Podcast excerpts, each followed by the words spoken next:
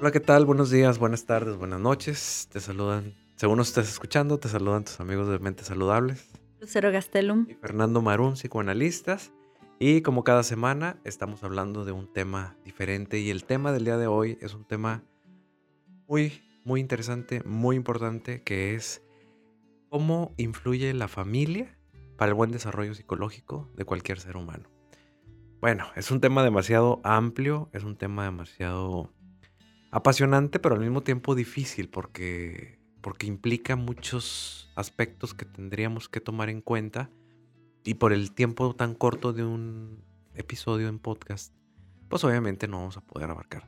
Pero de aquí pueden salir varios episodios posteriores para que podamos ampliarnos en este tema y que el concepto de familia pues tendría que ser este grupo social en el cual el ser humano se va a desarrollar psicológica, física y mentalmente. Cumpliendo todas sus necesidades o al menos tratando de cumplir todas las necesidades que requerimos para el buen desarrollo de una persona eh, y poder integrarla a, a una sociedad. Es como este horno en donde metemos la masa del pastel para que pueda cocerse y luego ya que salga a la sociedad, sale del horno y entonces ahora sí le ponemos el betún y el festejo, ¿no? Cómo una persona puede pues, coserse, por decirlo de alguna manera, y cuáles son las cosas que implica o qué es lo que falta a veces para que este pastel no salga tan bien cocido o tan bien preparado como esperaríamos, ¿no? Así es. Y te estoy escuchando y me vienen muchas ideas a la mente porque cuando empiezas a atender a un paciente, le preguntas, bueno, ¿y cómo es tu convivencia con los demás, con tu familia, con tus papás, con tus hermanos, con las personas con las que vives o vivías? Y cuando empezamos a darnos cuenta de, de ese proceso en donde se horneó ese pan, vamos dando cuenta, bueno, ese pastelito, eh, nos damos cuenta de las tanto interpretaciones como los hechos dolorosos que pudieron marcar a esta persona.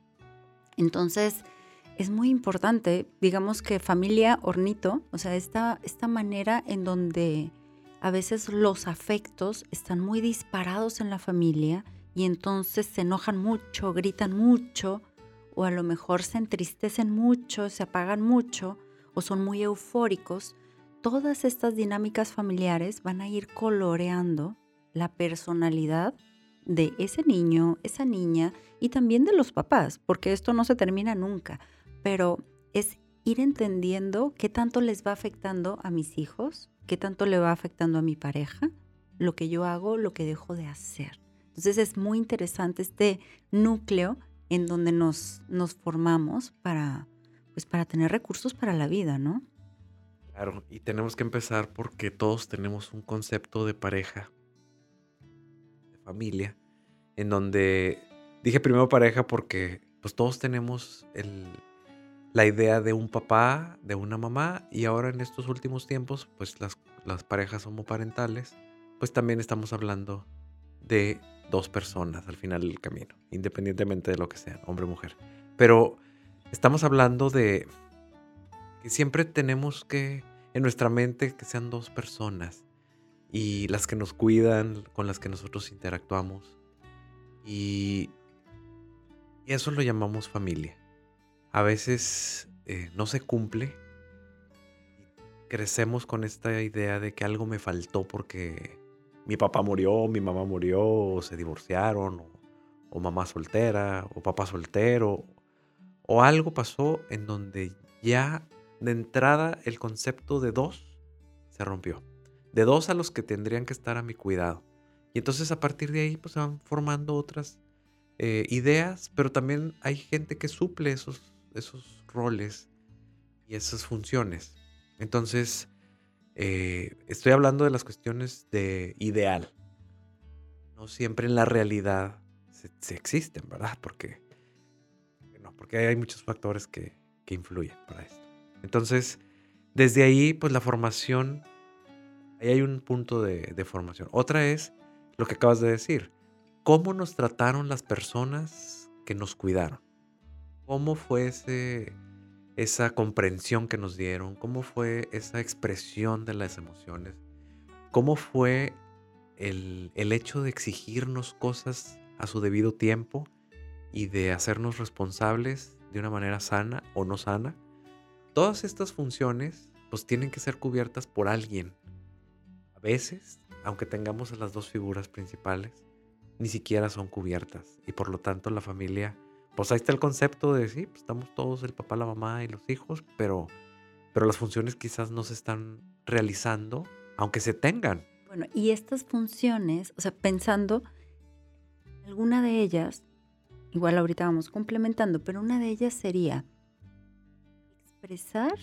y escuchar emociones tanto en los hijos como en la pareja y qué tanto este sentirse escuchado o sentirse visto a este niño le va a permitir ir consolidando un desarrollo emocional con más recursos. Nunca va a haber un desarrollo emocional perfecto, por supuesto que no. Pero sentirse escuchado y sentirse visto por sus papás, digamos que le va a favorecer a que cuando crezca puede ser un adolescente o un adulto con más equilibrio en su vida. Pero hay que tomar en cuenta una realidad. No todos los papás y o cuidadores saben escuchar o mirar a los hijos, aunque crean que lo están haciendo. También hay otra, que a veces los papás lo pueden hacer y los hijos no lo toman, no lo, no lo alcanzan a interpretar, no lo toman para sí mismos. Entonces, tampoco es como, ni todos lo van a hacer, ni porque lo hagas ya quedó, sino es, vamos a hacer el mayor esfuerzo que podamos hacer y esperemos que salga. Claro, yo creo que la mayoría de las personas hacemos el mayor esfuerzo, pero también algo muy importante es cuestionarnos, sea como hijos o como padres, cuestionarnos si realmente sabemos hacer las cosas o solamente estamos creyendo que las hacemos. Y ahí, pues obviamente, estamos viendo que los resultados a veces no son los que nosotros esperamos, porque mi hijo o mi hija no es, si le di tanto, si le di todo, porque salió eh, rebelde, porque salió... Está deprimida. Porque está deprimida o porque está reaccionando con estas conductas y yo le di todo. Entonces sí sería bueno que las familias pues nos cuestionáramos esto, porque muchas, una cosa es tener una familia y otra cosa es ser una familia. Una cosa es tener un hijo y otra cosa es ser papá o mamá, que no es lo mismo. Pero muchas veces nos dejamos guiar porque como tenemos, creemos que somos. Yo tengo un hijo, yo ya creo que soy papá. Y entonces le doy lo que yo pienso, pero si me voy un poquito a mi historia, mi papá, mi mamá, me dieron tales cosas o no me dieron ciertas cosas. ¿Y, qué, ¿Y cómo supongo yo que a mis hijos les voy a dar lo que a mí no me dieron? Si a mí no me lo dieron, entonces, ¿de dónde lo voy a sacar? Entonces le voy a. La tendencia es a que yo le dé todo lo contrario. Si mis papás no me dieron, yo les voy a dar lo que no me dieron a mí, a mis hijos. Materialmente. Y emocionalmente también.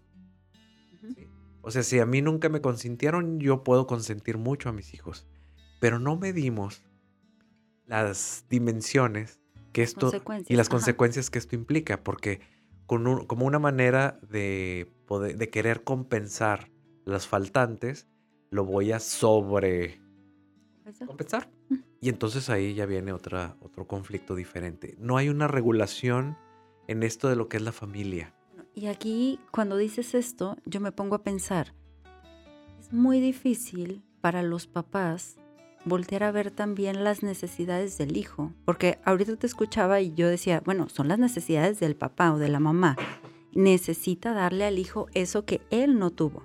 ¿Y qué está necesitando el hijo? Entonces, creo que también podríamos empezar a cuestionarnos qué es lo que necesita mi hijo, qué es lo que necesita mi pareja. Y ahorita que decías, bueno, puedes tener un hijo, pero no necesariamente te hace padre o madre.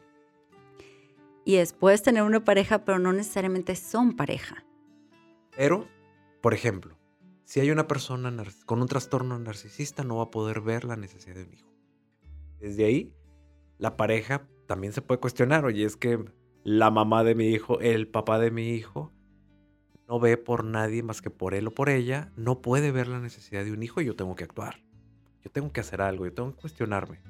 También es no es para todos, en el sentido de que las personas que tienen ciertos eh, trastornos o ciertos rasgos, no es que no se les haga fácil, simplemente no pueden. Y también están pasando por una crisis. Hay aspectos en donde una crisis en la vida no te permite acercarte a ver las, las necesidades emocionales de los demás. Claro, una mamá que está teniendo un hijo, a lo mejor a los otros hijos no los puede atender, no puede ver las necesidades porque está absorbida por un bebé. Y, de, y en ese momento es, pues, quiere, muchos, quiere mucho a sus hijos, pero no puede atenderlos porque o está en un lado o está en el otro, no se puede estar en todos lados. La absorbe el bebé y las necesidades se quedan no tan cubiertas de estos hijos. Y estamos hablando de una familia y estamos hablando de una realidad que también, pues no hay, no hay familia perfecta ni seres humanos perfectos. Pero sí son cosas que, que vienen desde la familia, y que aparte si le agregamos las disfuncionalidades que tenemos todos como personas en ciertas áreas de nuestras vidas, de acuerdo a nuestras historias, de acuerdo a nuestros trastornos, de acuerdo a todo lo que somos y lo que no somos y lo que nos falta, y no lo trabajamos, no nos cuestionamos, bueno. Estamos fritos. Qué bonita familia. Estamos fritos, pero sería como, se me viene la frase, se hace lo que se puede con lo que se tiene.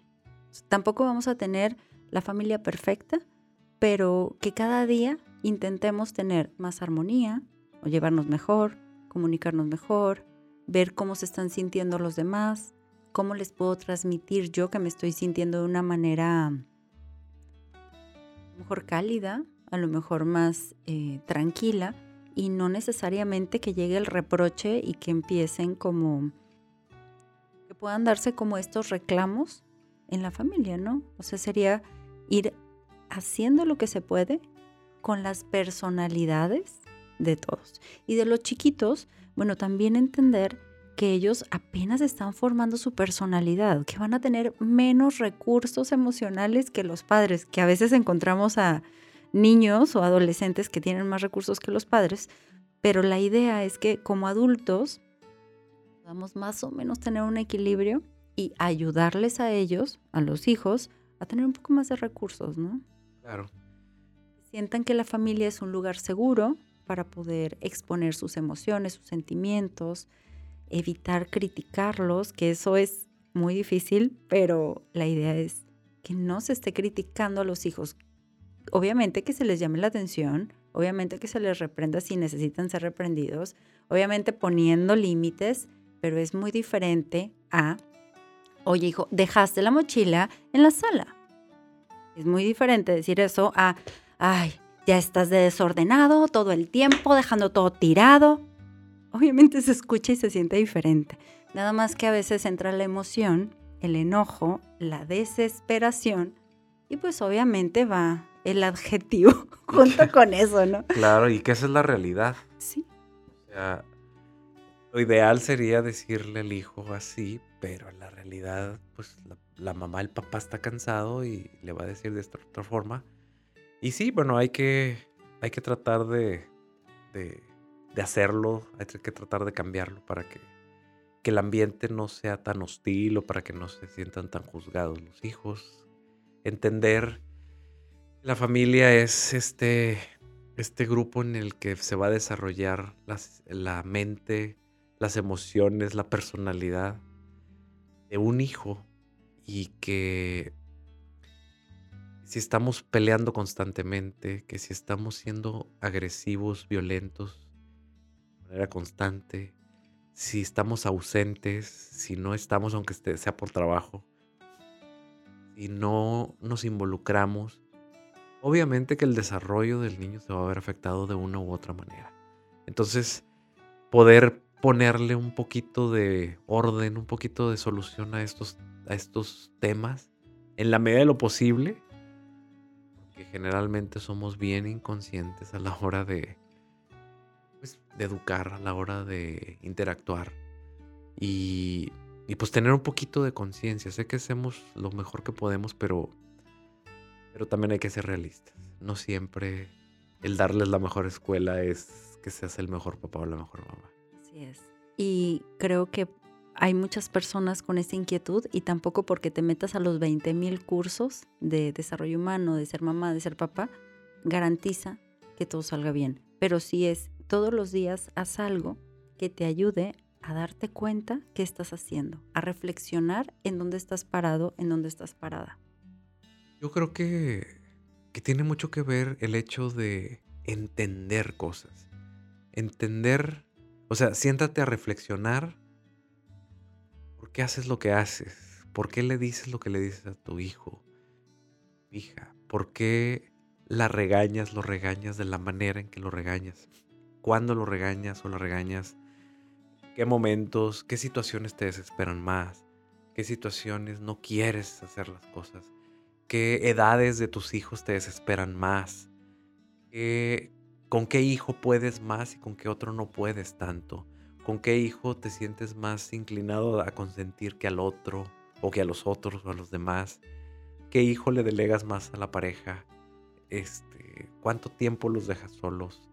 Todas estas cosas deben de tener una respuesta y la respuesta la podemos tener nosotros de manera limitada también, porque inconscientemente estamos haciendo otra cosa, a diferencia de lo que nos estamos cuestionando, pero sí, eh, más que un tip para mí, sería irte haciendo todas estas preguntas del por qué hago lo que hago, por qué me siento como me siento, por qué digo lo que digo, por qué en este momento, que no es lo mismo este, porque he escuchado muchas en, consulta, escucho muchos padres, madres que dicen, ¿por qué este hijo salió tan problemático si a todos los eduqué igual? momento, a ningún hijo se le educa igual.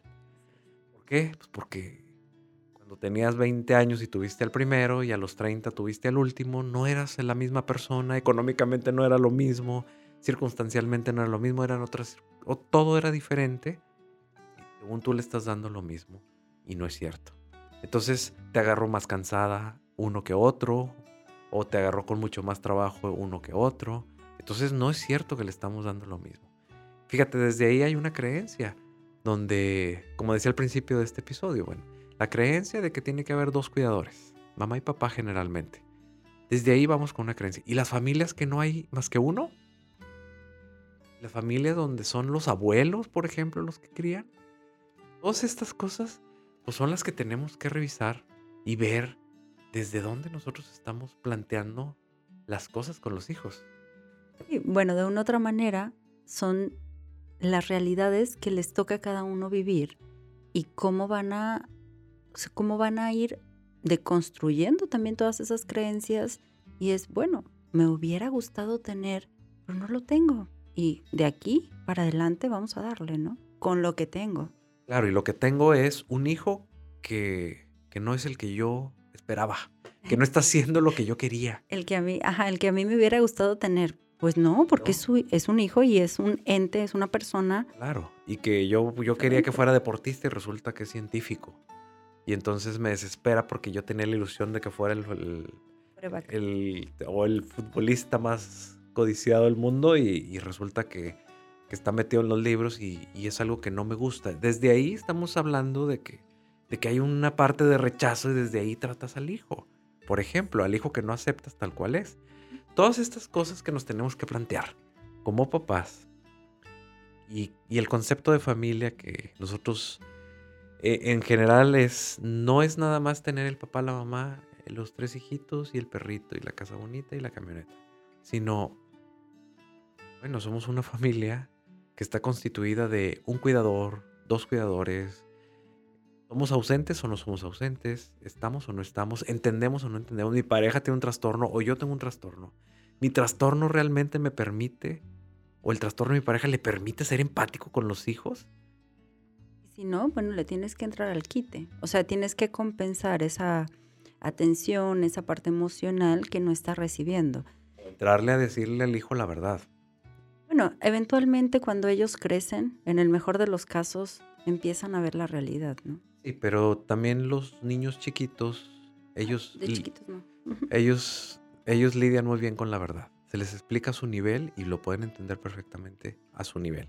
Entonces, todas estas cosas pues son las que nos tenemos que...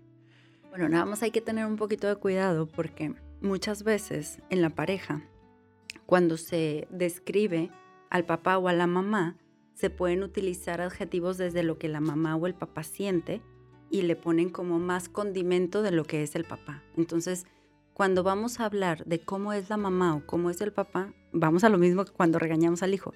Tratar, tratar no quiere decir que siempre va a salir, ¿no? Pero es voy a hacer todo lo posible porque sea descriptivo y no es tu papá es un tananana, sino lo que tu papá hace. Yo sé que a veces te hace sentir no mirado, no atendido y él tiene menos actitudes o tiene menos paciencia o tiene, pero son como descripciones, ¿no? Claro, y que el hijo va a ir cotejando con la realidad y se va a ir dando cuenta si realmente la mamá o el papá le está mintiendo y lo que está viendo del otro que le platicaron. Y bueno, eso sería lo ideal de, de poder hacer con los hijos, pero aquí la cuestión es, bueno, la familia es, es este grupo de el hijo, los hijos, las hijas se forman. Y dentro de, este, de esta aventura, pues obviamente que hay demasiadas cosas eh, que hay que ver. Lo que sí quiero dejar bien marcado es, una cosa es tener una familia y otra cosa es ser una familia. Tener un piano no te hace pianista. tener un hijo no te hace papá. Tener una pareja no te hace pareja. Hay que saber trabajarle. Hay que, trabajarle, hay que saber tocar, un, o sea, tocar el instrumento si quieres tener un piano. Entonces, muchas veces tenemos una pareja, muchas veces tenemos una familia, muchas veces tenemos unos hijos y no sabemos cómo interactuar con ellos. Y entonces ahí la familia se convierte en este semillero de, de problemas. Por eso la importancia de, de cuestionarnos muchas cosas que espero en este episodio hayamos puesto dudas, muchas dudas para que puedan pensarlas, reflexionarlas y que puedan trabajarlas porque pues ser papá pues es un arte y mientras más conozcamos, mientras más conscientes seamos, hay mayores probabilidades de que podamos funcionar o ser más funcionales dentro de la crianza con los hijos y formar un espacio realmente nutritivo psicológicamente, emocionalmente para nuestros hijos. ¿Okay? Independientemente de cómo esté formada la familia.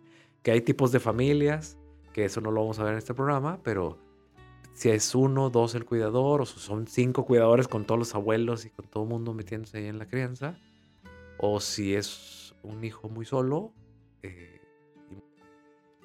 porque solo tiene un cuidador y ese cuidador se tiene que ir a trabajar. Entonces un niño o niña muy, muy solita que también tiene problemas, pero también sus soluciones.